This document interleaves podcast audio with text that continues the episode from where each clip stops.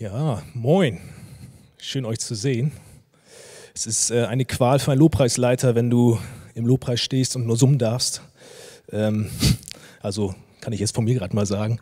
Aber äh, trotzdem einfach mal endlich was anderes, äh, mal zusammenzustehen und äh, die Lobpreisband nicht nur durch den Bildschirm zu sehen. ähm, ja, ich darf heute mit euch gemeinsam wieder in den Römerbrief gucken. Und wir sind mittlerweile in Kapitel 12 angekommen. Nochmal so zusammenfassend, ähm, was ist passiert, beziehungsweise worum geht der Römerbrief? Er geht kurz gesagt darum, oder die Gemeinde in Rom hatte einen Konflikt innerhalb der Gemeinde. Der Konflikt bestand darin, dass äh, es so zwei Gruppierungen gab. Einmal gab es die Juden und die also auch Christen, Judenchristen, jüdischen Christen und die heidnischen Christen. Und das Problem war, dass die jüdischen Christen eine Sonderstellung einnehmen wollten. Sie haben nämlich im Alten Testament ja, oder auch so durch das Wort, waren sie das von Gott erwählte Volk. Und dieses Verständnis nahmen sie mit in die Gemeinde und kam immer wieder hoch. Und so entstanden Konflikte, dass sie sich für etwas Besseres hielten innerhalb der Gemeinde. Sie dachten, wir sind immer noch das Volk Gottes, wir sind irgendwie etwas Besseres als die anderen. Und dann kommt Paulus und erklärt aber innerhalb des Briefes, was eigentlich die Wahrheit ist, nämlich dass nicht wir aufgrund von ethnischer Zugehörigkeit oder durch das Einhalten von Regeln zu Gott gehören, sondern dass wir allein zu Gott gehören aus Gnade, weil er uns gerettet hat, aus Glauben an Jesus gehören wir zu Gott.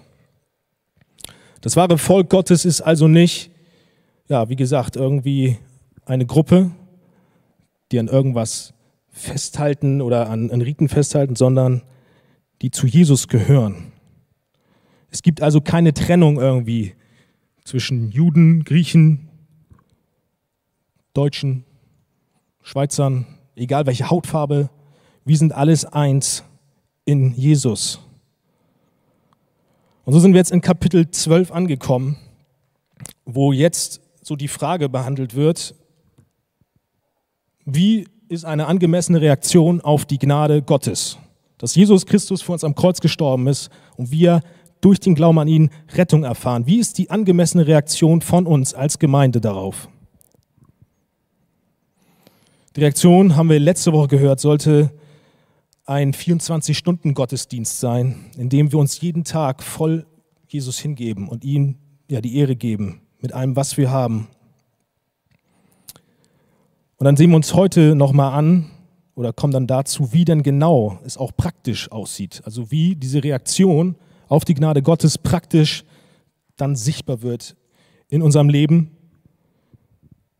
Einerseits zu Gott, also wie wir uns praktisch zu Gott verhalten, aber auch untereinander als Christen und auch zu den anderen Menschen.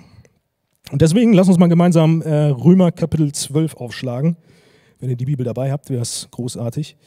Und dann könnt ihr mal da Vers 9 aufschlagen und dann lesen wir bis äh, Vers 21. Jo. Genau, also Römer Kapitel 12 ab Vers 9. Ich lese vor. Die Liebe soll echt sein, nicht geheuchelt. Verabscheut das Böse, haltet euch unbeirrbar an das Gute. Lasst im Umgang miteinander Herzlichkeit und geschwisterliche Liebe zum Ausdruck kommen.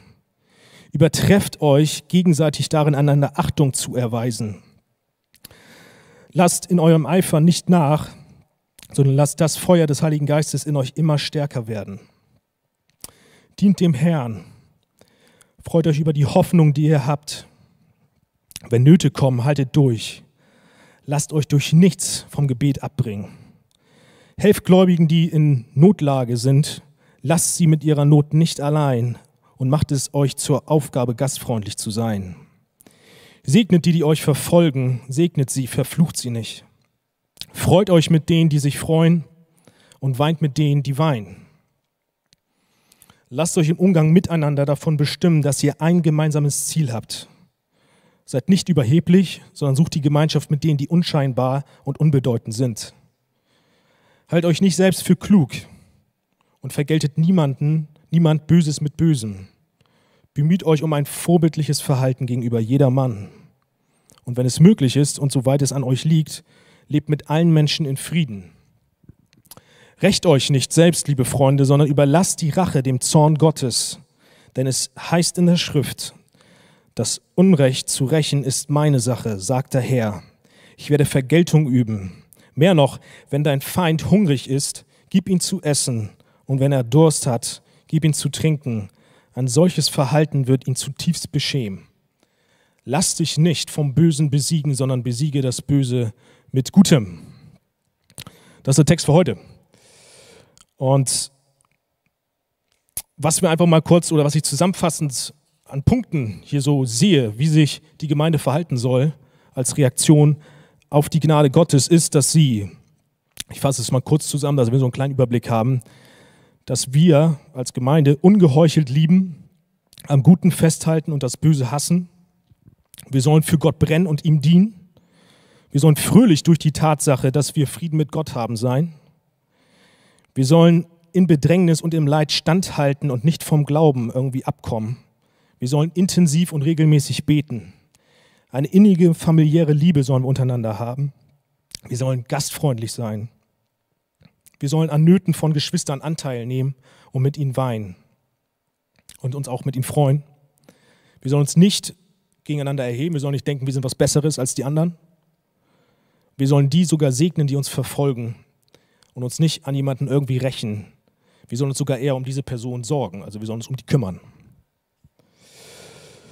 Und jetzt, bevor wir diese praktischen Punkte uns genauer nochmal angucken, möchte ich darauf eingehen, was irgendwie der Antrieb sein soll oder der Antrieb ist, dass wir uns überhaupt so verhalten. Dass wir überhaupt praktisch irgendwie uns so verhalten, wie ich gerade so vorgelesen habe, diese Liste. Also was ist die Motivation, die uns antreibt, dass wir uns, dass wir ja, praktisch innerhalb der Gemeinde und auch außerhalb uns ja, ein Verhalten an den Tag legen? Meine Güte. Ähm, eine allgemeine Reaktion auf die Gnade Gottes oder die erste Reaktion auf die Gnade Gottes und die Grundlage des christlichen Verhaltens ist, dass in der Gemeinde, in einem Christen, in uns eine Liebe entsteht.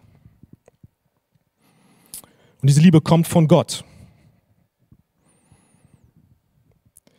Und diese Liebe, die von Gott kommt, die entsteht einerseits gegenüber Gott selbst und andererseits gegenüber den Menschen, also zwischen uns, aber auch zwischen Menschen, die gar keine Christen sind. Es entsteht eine Liebe. Und aus dieser Liebe handeln wir dann auch.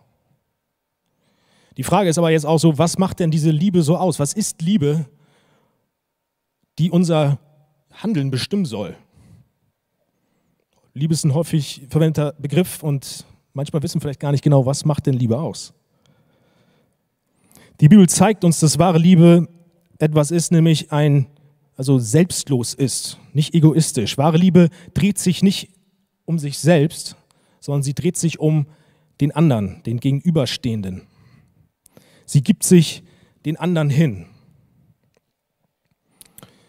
Wenn man also wirklich liebt, dann denkt man nicht an sich und an seinen Vorteil, sondern man denkt an den anderen und was ihm irgendwie gut tun könnte, wie man ihnen dienen kann und wie man ihn irgendwie ehren kann. Das drückt ganz gut hier 1. Korinther 13, Verse 4 bis 7 aus. Da wird so ein bisschen einfach die Liebe beschrieben und eigentlich spiegelt dann das auch, oder dieser Textabschnitt, eigentlich das wieder, diese selbstlose Haltung, diese Hingabe. Da heißt es nämlich, Liebe ist geduldig. Liebe ist freundlich. Sie kennt keinen Neid. Sie spielt sich nicht auf. Sie ist nicht eingebildet. Sie verhält sich nicht taktlos. Sie sucht nicht den eigenen Vorteil. Sie verliert nicht die Beherrschung und sie trägt keinem etwas nach. Sie freut sich nicht, wenn Ungerechtigkeit geschieht, aber wo die Wahrheit siegt, freut sie sich mit. Alles erträgt sie, in jeder Lage glaubt sie, immer hofft sie, allem hält sie stand. Das spiegelt diese ganzen Eigenschaften spiegeln eines wider und das ist nämlich nicht Selbstzentriertheit, sondern immer weg von sich. Liebe ist weg von sich. Liebe ist nicht, und da bringe ich jetzt mal ein Beispiel, ist nicht so etwas wie ich und eine Pizza zum Beispiel. Was ich damit meine ist, Yoshi, ich wohne mit ihm zusammen in einer WG, weiß, dass ich Pizza gerne mag. Man könnte auch sagen, Joel liebt Pizza. Das Ding ist, das kann sein, ich sage, ich liebe Pizza und ich würde vielleicht auch sogar eine Pizza, ich würde was für die Pizza betonen, indem ich sie bestelle und ich würde sogar die Pizza in den Ofen schieben. Aber meine Liebe zur Pizza äußert sich darin, dass sie am Ende meinen Hunger stillt und mir gut schmeckt. Am Ende dreht sich also diese Liebe zur Pizza um mich selbst. Ich liebe Pizza, weil sie meinen Hunger stillt. Aber das ist nicht die Liebe, die die Bibel uns zeigt. Das ist Liebe, die Bibel, die lebt keine Pizzaliebe vor. Die Bibel sagt, Liebe dreht sich nicht um sich selbst, sondern um den anderen. Sie gibt sich auf. Sie ist nicht auf ihren eigenen Vorteil aus, sondern sie dreht sich nur um den anderen. Und genau diese Liebe entsteht zu Gott und zu den Menschen. Was das also heißt, das heißt also, dass jeder, der Gott liebt, sich ihm hingibt und genau darauf bedacht ist und genau darauf schaut, wie ich, wie du, wie wir Gott die Ehre geben können, das tun können, was er gut findet und das tun können oder auch automatisch das hassen, was er nicht mag, nämlich das Böse, die Sünde. Das sagt Paulus in Vers 9. Und genau das, diese Liebe entsteht dann auch zu anderen Menschen. Wir schauen durch diese wahre Liebe, was für den Gegenüber gut ist und was für ihn am besten ist und was und hassen das, was schlecht für ihn ist, für den Gegenüber. Das übrigens ehrt wiederum auch Gott. Das ist in sich verflochten. Es ist untrennbar. Die Liebe zu Gott und zu den Menschen ist untrennbar. Wenn du Gott liebst und ihm gefallen willst, liebst du automatisch den Menschen. Wenn ich Gott liebe, liebe ich den Menschen oder liebe ich Menschen. Und wenn ich Menschen liebe, liebe ich Gott. Die Liebe zu Gott und zu Menschen gehören untrennbar zusammen. Sie wirken sich aufeinander aus. Und diese Eigenschaften, die die Liebe mit sich bringt, äußern sich dann, wie wir den heutigen Text lesen, praktisch und werden sichtbar. Einerseits zu Gott sichtbar, indem wir auch aktiv dann nicht nur diese Einstellung haben, oh, ich mag keine Sünde, sondern ich will sie auch nicht tun. Und auch zu den Menschen, indem wir aktiv, wie gesagt, sehen wir heute dann, aktiv den Menschen Gutes tun und Liebe ausleben. Eines ist aber noch wichtig zu sagen, eines soll die Liebe nicht sein, nämlich geheuchelt. Also alle Eigenschaften, die die Liebe mit sich bringt, die ich so beschrieben habe, diese Hingabe soll nicht geheuchelt sein. Und auch das Verhalten aus dieser Hingabe, dieses resultierte, dieses Resultat der Liebe dieser Hingabe soll nicht geheuchelt sein. Sie soll, die wahre Liebe soll deinen Charakter prägen und soll nicht nur zu deinem Vorteil irgendwie dienen. Was bringt es dann auch, das Gute zu tun, wenn es nicht gut gemeint ist und nicht aus wahrer Liebe gemacht worden ist, wurde? Ich habe dazu mal ein kleines Bild mitgebracht, vielleicht könnt ihr das mal anschmeißen. Sehe ich das auch? So soll Liebe nämlich nicht sein, geheuchelt. Wir sollen nicht, wie diese beiden Typen, könnt ihr die erkennen, das ist ganz schön blau, aber na gut, uns einander irgendwie etwas vortäuschen, indem die beiden sich jetzt angrinsen und in Wirklichkeit sich eigentlich hassen, indem sie sich eigentlich gerne ein Messer in den Bauch stecken würden. So soll genau Liebe nicht sein. Sie soll nicht heucheln wie diese zwei, sondern Liebe. Also diese Hingabe soll echt sein. Sie soll ernst gemeint sein. Sie soll mit dem übereinstimmen, was wir tun und unseren ganzen Charakter bestimmen. Liebe soll also nicht wie eine Maske sein, die wir beim Betreten der Gemeinde kurz mal aufsetzen und dann beim Verlassen der Gemeinde wieder absetzen, sodass dann die Gemeinde und deine Geschwister denken, oh, das ist aber ein ganz, ganz heiliger Kerl oder eine ganz heilige Person. Diese Person ist ja wirklich aufopferungsvoll. Diese Person liebt ja wirklich Gott. Das ist wirklich ein wahrer Christ. Und dann beim Rausgehen stimmt das gar nicht. Zu Hause lebst du vielleicht was ganz anderes aus als diese Hingabe zu Gott und den Menschen. Ich denke gerade bei Christen, die schon länger dabei sind oder bei den klassischen Gemeindekindern, so wie ich, ähm, da ist es so, dass wir genau wissen, wie wir uns zu verhalten haben, wie sich ein Christ zu verhalten hat. Das geht ganz schnell, dass wir in Muster geraten und sagen, ein Christ verhält sich so. Aber wir meinen es vielleicht gar nicht mehr so. Wir wissen genau, was wir sagen können, sagen sollten, damit es scheinbar so aussieht, als würden wir eine totale Hingabe den Menschen und Gott gegenüber haben. Als würden wir ja wirklich Liebe lieben. Wir sollten aber aufpassen, dass wir innerhalb der Räumlichkeiten der Gemeinde und auch vor anderen Christen, ähm, dass dieses Verhalten dauerhaft stattfindet in unserem Leben. Dass wir nicht nur von uns irgendwie behaupten, so zu sein, sondern wirklich so leben. Und so die Frage, sind wir wirklich vorbildlich und lieben wir oder heucheln wir nur was Menschen vor und Gott vor?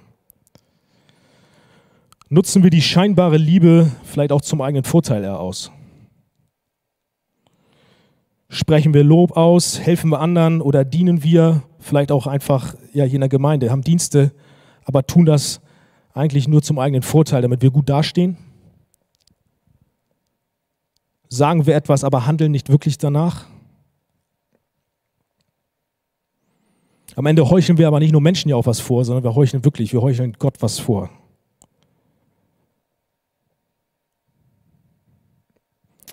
Hierzu finde ich eine Stelle aus der Offenbarung ganz passend. Da diese Stelle nämlich eine Gemeinde zeigt. Es sind verschiedene Briefe, die an verschiedene Gemeinden geschrieben werden. Und da ist ein, eine Gemeinde, an die der ein Brief adressiert wird, die auch am Heucheln war.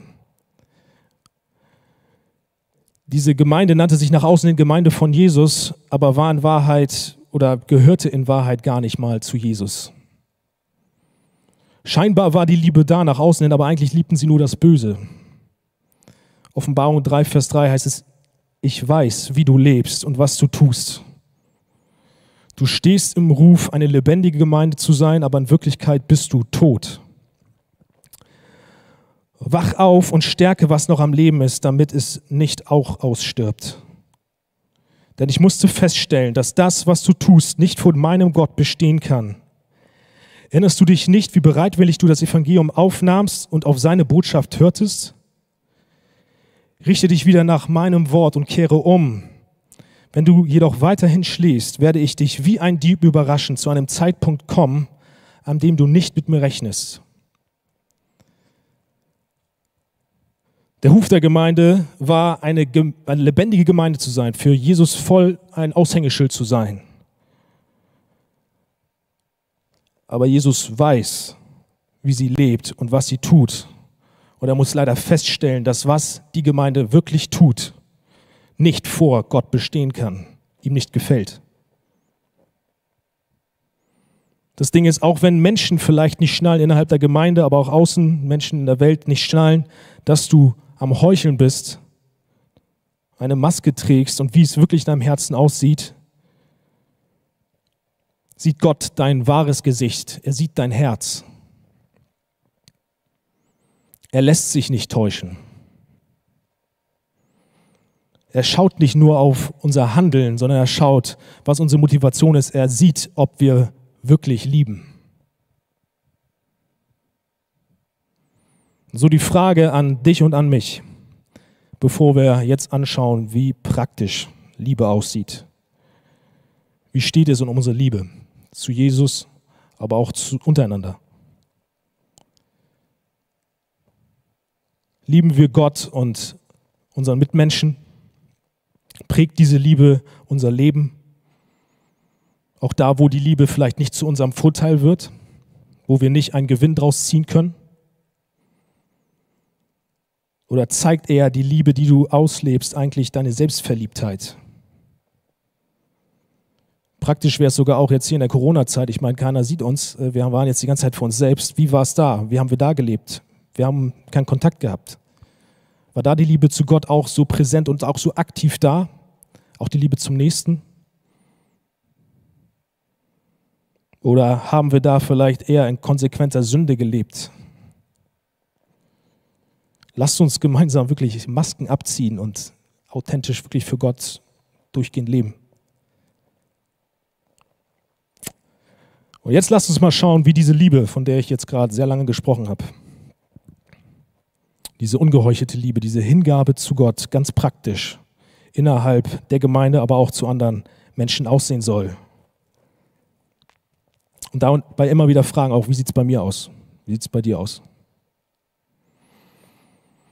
Und jetzt fangen wir mal an, wie soll das Verhalten praktisch unter Christen aussehen zwischen dir und mir? Ich liste mal so ein paar Aspekte auf, dass wir diese mal präsent haben. Wir sollen einerseits herzlich sein und eine geschwisterliche Liebe ausleben. Das lesen wir in Vers 10.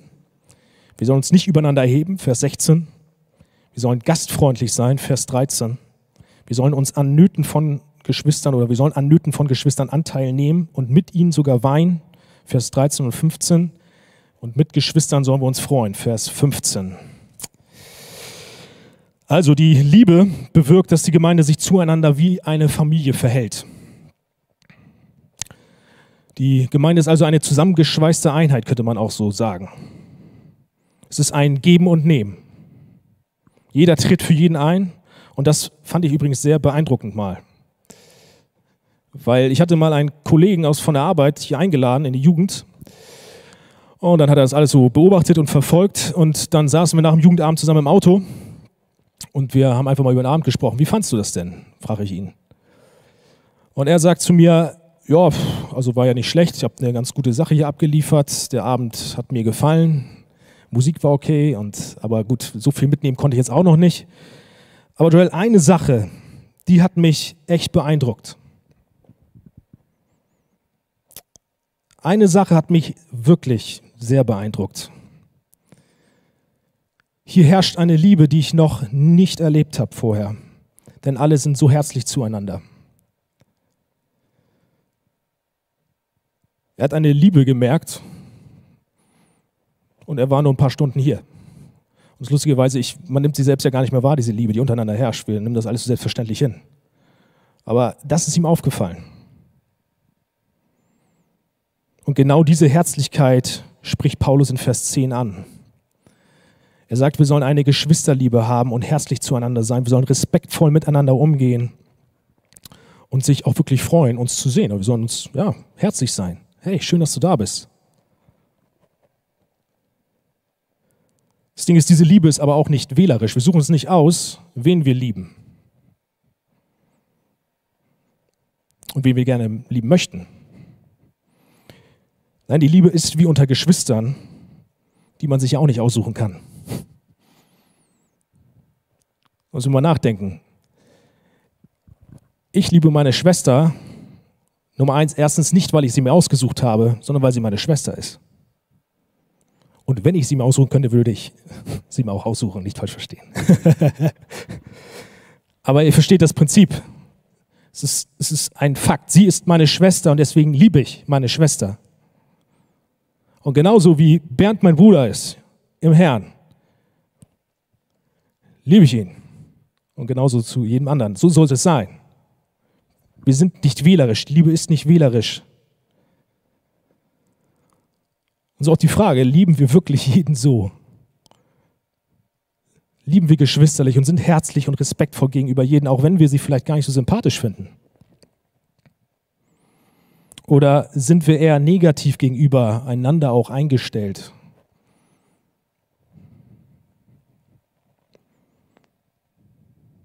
In 1. Johannes 4, Vers 20 heißt es, wenn jemand behauptet, ich liebe Gott, aber seinen Bruder oder seine Schwester hasst, ist ein Lügner.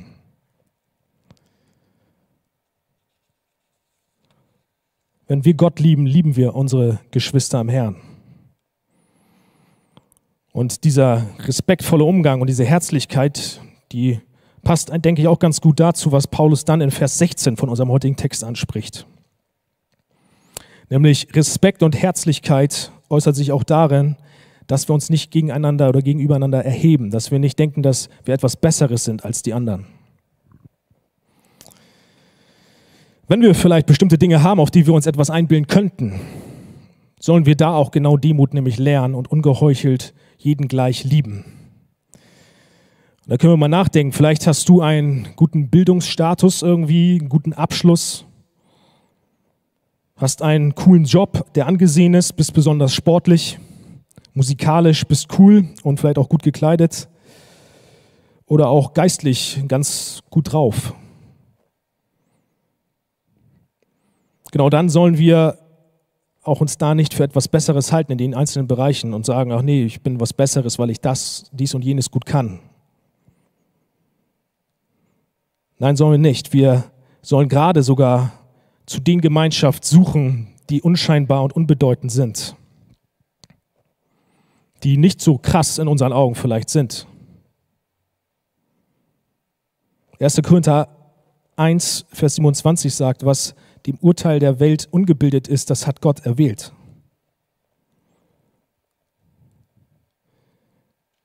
Wir sollten nicht ein Denken bekommen, nur weil jemand anders ist und nicht so cool ist, dass er nicht zu meinem Freundeskreis gehören könnte. Denn das, was in unseren Augen vielleicht so toll und schön ist, das ist bei Gott nicht besonders schön. Es hat keinen besonderen Status. Nur weil der eine vielleicht sportlich ist, heißt es nicht in Gottes Augen, dass er besser ist als der andere. Oder weil der eine ähm, einen besonders coolen Abschluss hat und total schlau ist, heißt es nicht, dass Gott ihn irgendwie besser ansieht. Nee, er liebt gerade sogar besonders die,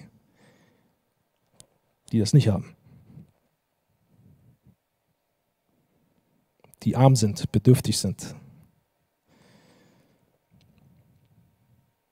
Wir sollten uns auf das Wesentliche konzentrieren, innerhalb auch der Gemeinde, dass wir als Familie ein gemeinsames Ziel haben. Darauf sollten wir uns konzentrieren. Und da sitzt jeder von uns mit im Boot, egal wer wir sind. Ob wir Mediziner, Putzkraft, Koch, Finanzbeamter, Deutscher, Spanier, also irgendwie eine Nationalität, Musiker, Theologe, ob wir reif im Glauben sind oder unreif. Wir haben ein gleiches Ziel. Und das ist Jesus Christus und die Ehre, für ihn zu leben, für seine Ehre zu leben, ihn näher kennenzulernen, ihn zu lieben und eines Tages ihn dann auch zu sehen. Das ist unser Ziel, das ist unsere Hoffnung, das haben wir gemeinsam. Das ist wichtig. So soll die Gemeinde sein, von wahrer Liebe durchtränkt, herzlich zueinander und sich nicht gegeneinander erheben. Ein weiteres Zeichen ist füreinander da zu sein und auch umeinander so zu sorgen, Sorge zu tragen. Dazu gehört zum einen, untereinander die Liebe zu Gott auszuleben. Paulus ermutigt die Gemeinde gemeinsam im Eifer Gottes Ehre, zu Gottes Ehre nicht nachzulassen und ihm zu dienen.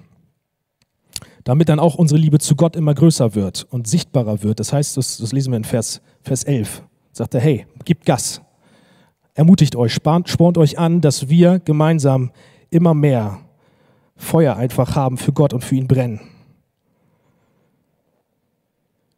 Wir sollen uns gegenseitig ja, zur Ehre Gottes hinpushen, hinziehen, hintreiben. Das heißt es auch, untereinander Liebe auszuleben. Zu sagen, hey, hast du schon gesehen, wer Gott ist, wie genial Gott ist? Lass uns gemeinsam ihn jetzt lieben und einfach gemeinsam ihn dienen. Das ist Liebe auch zum Nächsten einfach zeigen. Das heißt auch auf Sünden sogar aufmerksam zu machen und nicht alles quasi willkürlich zu tolerieren und in der Sünde leben zu lassen, sondern auch das anzusprechen, wo was falsch ist und Gott nicht geehrt wird.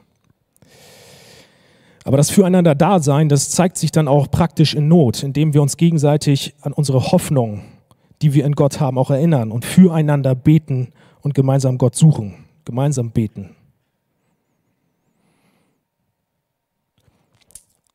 Wir unterstützen uns und helfen denjenigen, der in Not ist. Und dazu sollen wir, sagt dann auch Paulus, aber wir sollen es auch allgemein tun, nicht nur Notlage, aber wir sollen gastfreundlich sein. Wir sollen unsere Wohnung öffnen und herzlich auch da gastfreundlich sein, Leute einladen und helfen. Vers 13 steht das. Wenn wir dann auch hier weiter bei einem Familienbild bleiben, dann möchte ich auch die Frage stellen, welche Mutter würde die Tür vor ihren Kindern schließen? So. Liebe und Einheit ist in einer Familie da. Und sie gibt sich auch gerade innerhalb der Familie hin. Also wir, wir geben uns füreinander hin, wir gehören zusammen. Auch hier die Frage, wie sind wir auch da füreinander da? Wie helfen wir uns? Geben wir Hilfe? Helfen wir oder nehmen wir immer nur? Betest du auch für deine Geschwister und willst sie näher zur Liebe Gottes ziehen? Wir sollen aber nicht nur auch in Leiden und in Not irgendwie für Geschwister dann da sein, also und praktisch da sein, dass wir dann die Türen öffnen und auch so mal helfen und unterstützen, wo, wo vielleicht so praktisch auch Hilfe nötig ist, sondern wir sollen auch insofern Anteil an dem Leiden der Geschwister, also Anteil nehmen, indem wir miteinander weinen. Wenn es also einem schlecht geht, sollen wir mitfühlen, mitleiden mit unseren Geschwistern.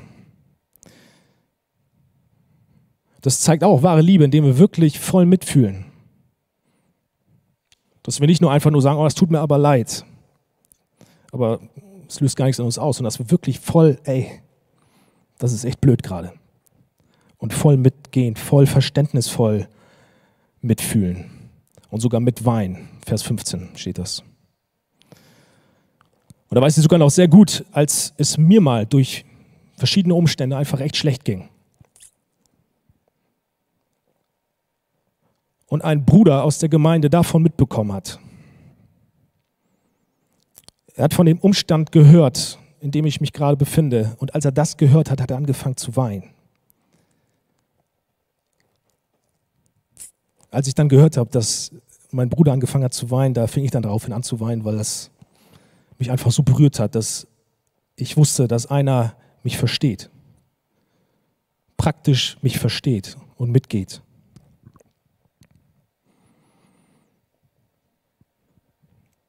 Dass mein Umstand ein Glaubensbruder so sehr am Herzen liegt, dass er sogar anfängt zu weinen und mit mir so sehr leidet. Das war eine starke Ermutigung für mich, einfach nur der Fakt.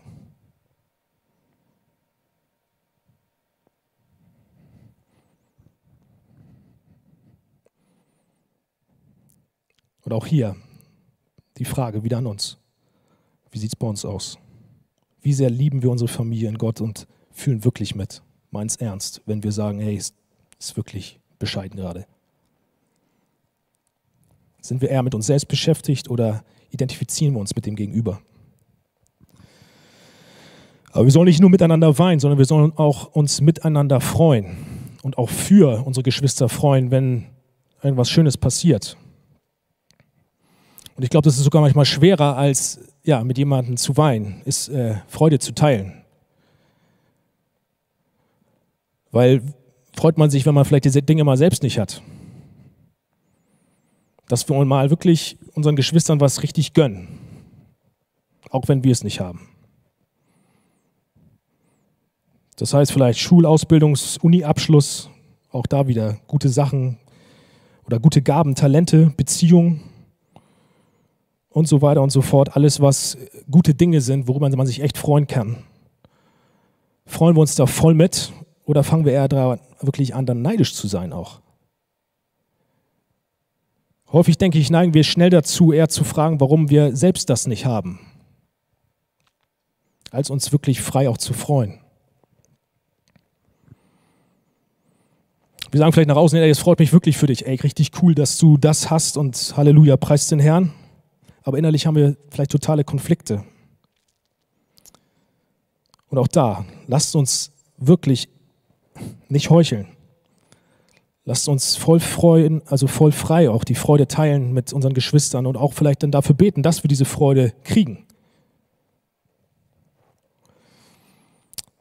So, das waren jetzt so ein paar Punkte, die wir innerhalb der Gemeinde einfach auch ausleben können, praktisch werden können. Wie dies heißt, was es heißt, Liebe praktisch innerhalb der Gemeinde zu leben.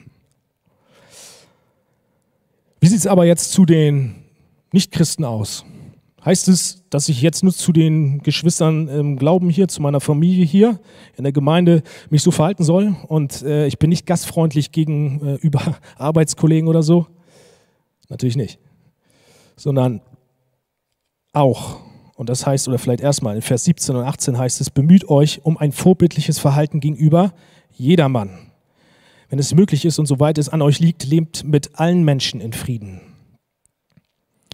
Das heißt nochmal, ich zähle auf, diese ganzen Eigenschaften wie gastfreundlich zu sein, in Not zu helfen, mit jemandem zu weinen und Anteil zu nehmen und sich auch zu freuen, und nicht stolz gegenüber jemand anderes zu sein, das sollen wir auch gegenüber der Welt machen.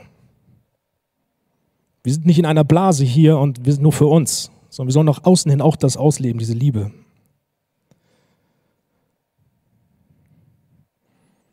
Der Unterschied ist halt nur, dass diese Nichtchristen nicht zur Familie Gottes mitgehören. Aber hast du schon mal darüber nachgedacht, dass eventuell dein Verhalten und deine Liebe etwas auslösen könnte in deinem Gegenüber? Dass wenn du gastfreundlich bist oder in Not hilfst, sich der Gegenüber die Frage stellen könnte, warum tut er denn das? Warum hat dieser Mensch so eine Liebe mir gegenüber? Und es vielleicht sogar dann in ihm bezweckt, dass er nach dieser wahren Liebe fragt und diese wahre Liebe kennenlernen möchte und vielleicht auch dann Rettung von der Sünde bekommt, indem er anfängt, Jesus zu lieben. Also auch zur Welt, auch zu Arbeitskollegen dürfen wir uns so verhalten und sollen wir uns so verhalten. Aber dann geht noch Paulus in dem Text hier auf eine andere Personengruppe ein. Nämlich auf eine Personengruppe, die einerseits nicht christlich ist oder vielleicht auch so einfach nur nicht das Gute für uns möchte, die uns hassen. Personen, die uns ja anfeinden. Wie sollen wir uns zu diesen Personen verhalten, die uns hassen, die uns Böses wollen? Selbst da sollen wir Liebe ausleben. Noch einmal, Vers 17 und 18 heißt es, wir sollen ein vorbildliches Verhalten gegenüber jedermann ausleben und soweit es geht, Frieden mit allen Menschen haben. Also selbst gegenüber die uns anfeinden. Paulus sagt, dass wir die segnen sollen, die uns verfolgen in Vers 14. Und wir sollen Böses mit, nicht Böses mit Bösem vergelten, uns also rächen wenn uns irgendwie Unrecht getan worden ist, wie es in Vers 17 steht. Was Paulus aber hier nicht sagt, ist, dass wir die engsten Freunde mit, mit irgendwelchen, also mit unseren, mit den Leuten, die uns anfeinden werden müssen oder auch mit der Welt. Denn allein, dass wir Gott lieben und die Welt nicht Gott liebt, bringt schon einen kleinen Konflikt in sich mit irgendwie. wir wollen für Gott leben und die Welt lebt nicht für Gott. Da ist ein Konflikt vorhanden, da ist Reibung und manchmal Unstimmigkeit vorprogrammiert. Es ist also nicht dauerhaft eine Harmonie zwischen Nichtchristen und Christen möglich. Aber was wir oder worauf wir drauf aus sein sollten, ist, dass wir von unserem Verhalten her aus wirklich Frieden, auf Frieden aus sind dass wir nicht für Streitigkeiten oder Ungerechtigkeit verantwortlich sind, sondern dass wir die Liebe ausleben und ausstrahlen auch.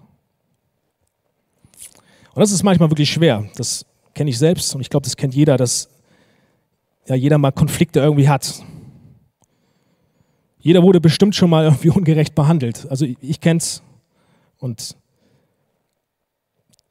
da passiert vielleicht mal was grundlos, dass grundlos dich irgendwie Kollegen runtermachen Du wirst vielleicht auch gerade aufgrund deines Glaubens hart attackiert und erlebst Ausgrenzung und Menschen lästern über dich. Sie ziehen über dich her und bringen falsche Tatsachen über dich in den Raum.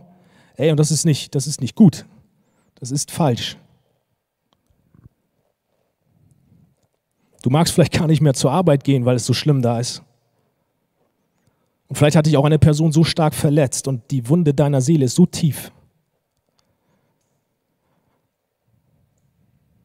Und jetzt ist dir eigentlich so voll danach, einfach mal deine Meinung dieser Person zu sagen. Dass du einfach mal alles das zurückgeben willst, was dir dieser Mensch angetan hat. Und da versteht mich nicht falsch. Wir sollen schon auch auf, also auf Falschheit irgendwie aufmerksam machen. Wir sollen jetzt nicht einfach mundtot da stehen und alles über uns ergehen lassen. Wir sollen auch Dinge ansprechen und wenn möglich Dinge verändern zum Positiven. Aber was wir nicht tun sollen, ist Rache nehmen. Das heißt, wie du mir, so ich dir nach dem Motto jetzt wirklich. Also, du hast mir das so etwas Schlimmes angetan, du hast mich so verletzt und ich gebe dir das jetzt zurück, damit du spürst, wie es ist, so zu fühlen, wie ich gefühlt habe, als du mich verletzt hast. Das ist Rache nehmen. Das ist falsch. Das ist alles andere als Liebe.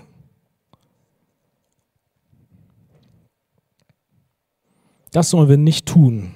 Und wir brauchen es auch nicht tun. Das sagt Paulus hier in dem Text heute, nämlich in Vers 19. Da zitiert Paulus das Alte Testament und da heißt es nämlich, recht euch nicht selbst, liebe Freunde, sondern überlasst die Rache dem Zorn Gottes. Denn es heißt in der Schrift, das Unrecht zu rächen ist meine Sache, sagt der Herr. Ich werde Vergeltung üben. Ey, wir brauchen das gar nicht tun, weil Gott richten wird eines Tages und er wird jeden das geben, was er verdient. Denn der Zorn liegt auf der Welt, auf jeden Einzelnen, aufgrund der Sünde.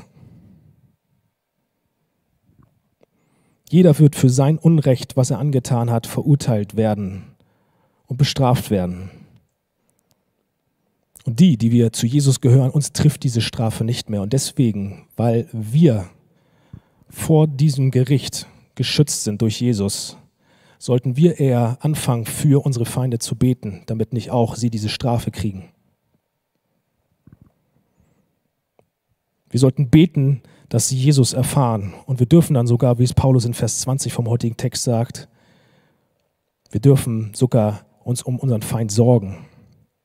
Wenn dein Feind hungrig ist, heißt es da, gib ihm zu essen. Und wenn er Durst hat, gib ihm zu trinken. Ein solches Verhalten wird ihn zutiefst beschämen.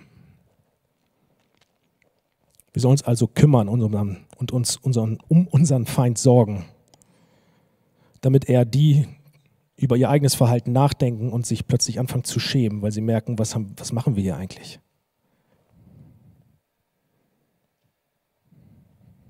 Warum handelt denn der Gegenüber so liebevoll und geht so liebevoll mit mir um und ich habe ihn doch gerade echt nichts Gutes gewollt?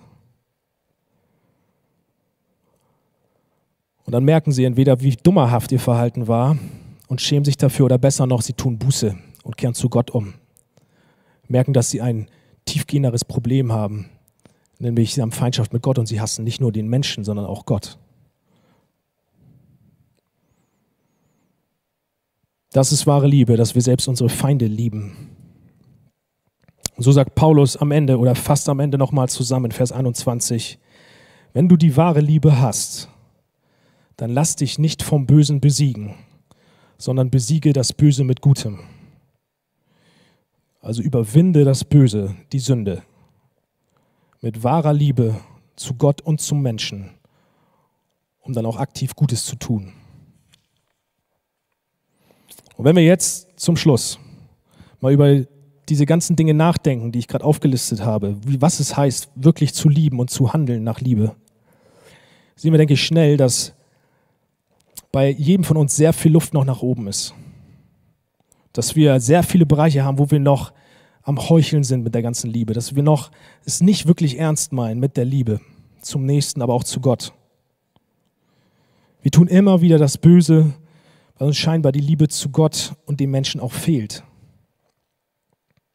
Und dann kommt die Frage, denke ich, auch in uns hoch und sollte in uns hochkommen. Wie schaffen wir das denn, das Böse endlich zu überwinden? und Gott und unseren Nächsten wirklich zu lieben. Wie schaffen wir das? Ich denke ganz praktisch gesehen, einfach nur für unser Verhalten als ein Antrieb, dass wir wirklich das Böse überwinden können, ist, dass wir immer mehr verstehen, wie groß die Liebe Gottes zu uns eigentlich ist. Wenn wir das verstehen, das ist ein Antrieb, dass wir wirklich das Böse überwinden können, einfach auch aktiv handeln können gegen Sünde und zu wehren. Nämlich indem wir sehen, wie unverdient und selbstlos Gottes Liebe zu uns ist zu sehen, wie Jesus liebt. Jesus hat uns vollkommen wahre Liebe vorgelebt. Und ich möchte nochmal den Text aus Korinther 13 vorlesen. Verse 4 bis 7. Da wird ja die Liebe beschrieben. Was wahre Liebe ist. Und wenn wir jetzt mal für das Wort Liebe einfach mal Jesus einsetzen, dann wissen wir, wer Jesus ist. Da heißt es nämlich jetzt, wenn ich nochmal den Text nochmal, 1. Korinther 13, ab Vers 4 bis 7 und jetzt Jesus. Jesus ist geduldig. Jesus ist freundlich. Er kennt kein Neid. Er spielt sich nicht auf. Er ist nicht eingebildet. Er verhält sich nicht taktlos. Er sucht nicht den eigenen Vorteil. Er verliert nicht die Beherrschung. Er trägt keinem etwas nach. Er freut sich nicht, wenn Ungerecht, Unrecht geschieht. Aber wo die Wahrheit siegt, da freut er sich mit. Alles erträgt er und in jeder Lage glaubt er, immer hofft er, allem hält er stand. Das ist Jesus. Jesus ist die Liebe selbst. Vielleicht liebt Gott ist die Liebe. Jesus ist die Liebe. Wenn wir wissen wollen, wie Liebe ist, dann schau dir Jesus an, dann weißt du, dass, was Liebe ist.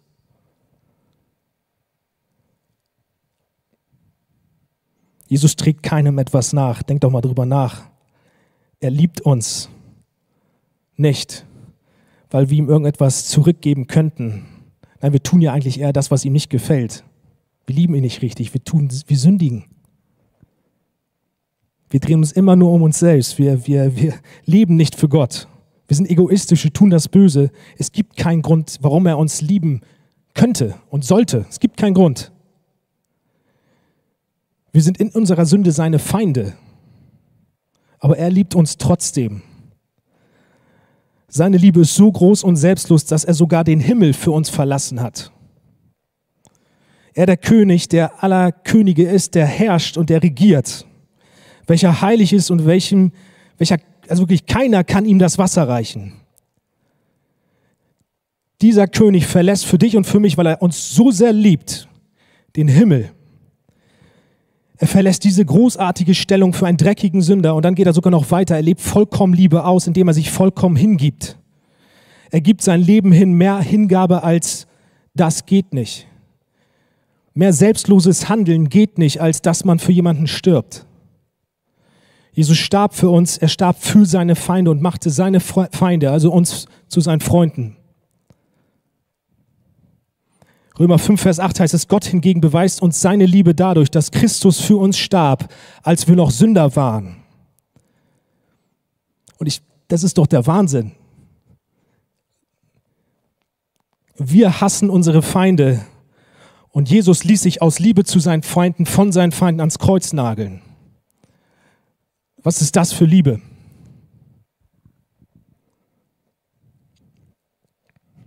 Er hat wahre Liebe vorgelebt und umso mehr wir diese unglaublich große Liebe Gottes verstehen, wie, er, wie sehr er uns liebt, werden wir immer mehr in der Lage sein, ihn zu lieben und unseren Nächsten auch zu lieben. In 1. Johannes 4, Vers 20 heißt es, wir lieben, weil Gott uns zuerst geliebt hat.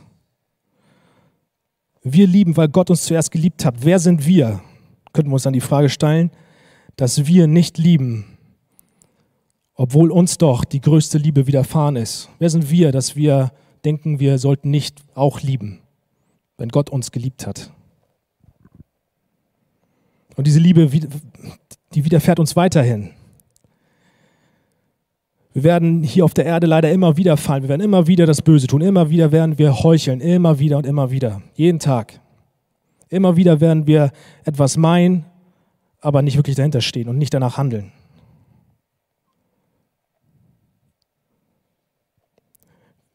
Wir werden immer bemüht sein, aber immer wieder versagen. Und wir werden vielleicht auch sogar deswegen denken, dass das Böse uns überwunden hat und immer wieder überwindet. Und Gott uns doch gar nicht lieben kann, wenn wir ihn doch gar nicht so richtig lieben.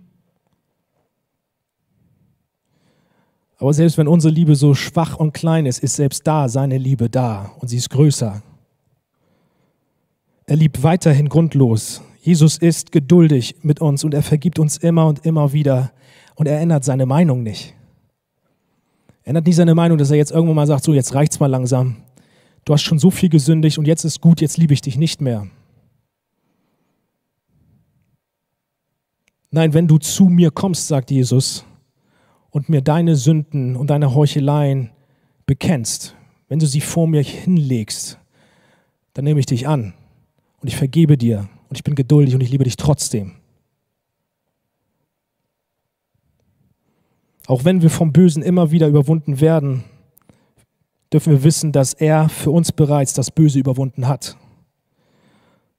Gott sagt nicht mehr, du bist ein Sünder, liebst mich nicht richtig, sodass uns Gott jetzt nicht mehr annimmt. Nein, Jesus, Gott sagt das nicht mehr. Er nimmt uns an, die Sünde trennt uns nicht mehr, das Böse trennt uns nicht mehr von Gott, weil Jesus das Böse überwunden hat. Da, wo unsere Liebe selbst ganz schwach gegenüber Jesus ist, da ist seine Liebe umso stärker und reicht sogar ja, für uns aus. Wir müssen uns an seine Liebe klammern und glauben. Nichts kann uns von seiner Liebe trennen.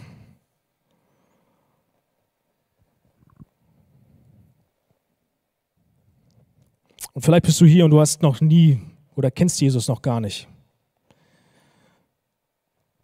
Du hast, hörst immer wieder von dieser Liebe, was wahre Liebe ist. Hörst vielleicht zum ersten Mal davon und merkst, wie du eigentlich in deinem Verhalten Gott hast. Ich möchte dir sagen und dich ermutigen, komme zu Jesus und lass dir von ihm zeigen, wie groß seine Liebe ist, sodass du ihn zurücklieben kannst. Und auch wenn du vielleicht hier bist und du merkst, ey, ich habe immer wieder versagt und meine Liebe reicht eigentlich nicht, möchte ich dich auch jetzt ermutigen, dass du auch jetzt zu Jesus kommst, deine Sünden bekennst und er wird dir mit Liebe antworten.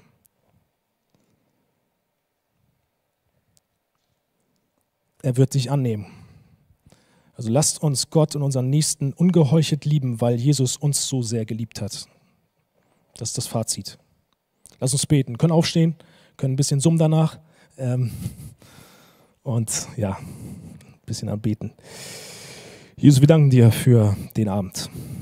Wir danken dir für dein Wort, dass wir wissen dürfen, wer du bist und dass du durch dein Wort sprichst und zeigst, wie großartig du bist. Dass du zeigst, dass wir dich brauchen und dass wir ja aber auch ja, dich bekommen haben, dass du dich selbst einfach geschenkt hast. Ich danke dir, dass wir im Glauben dich annehmen dürfen, Herr, und dass du uns von der Sünde befreit hast.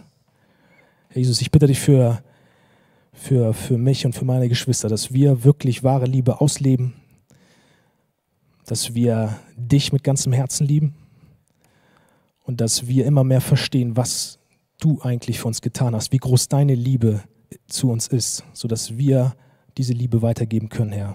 Bitte hilf uns dabei. Hilf uns, dass wir für dich leben, Jesus, und dich immer mehr lieben. Amen.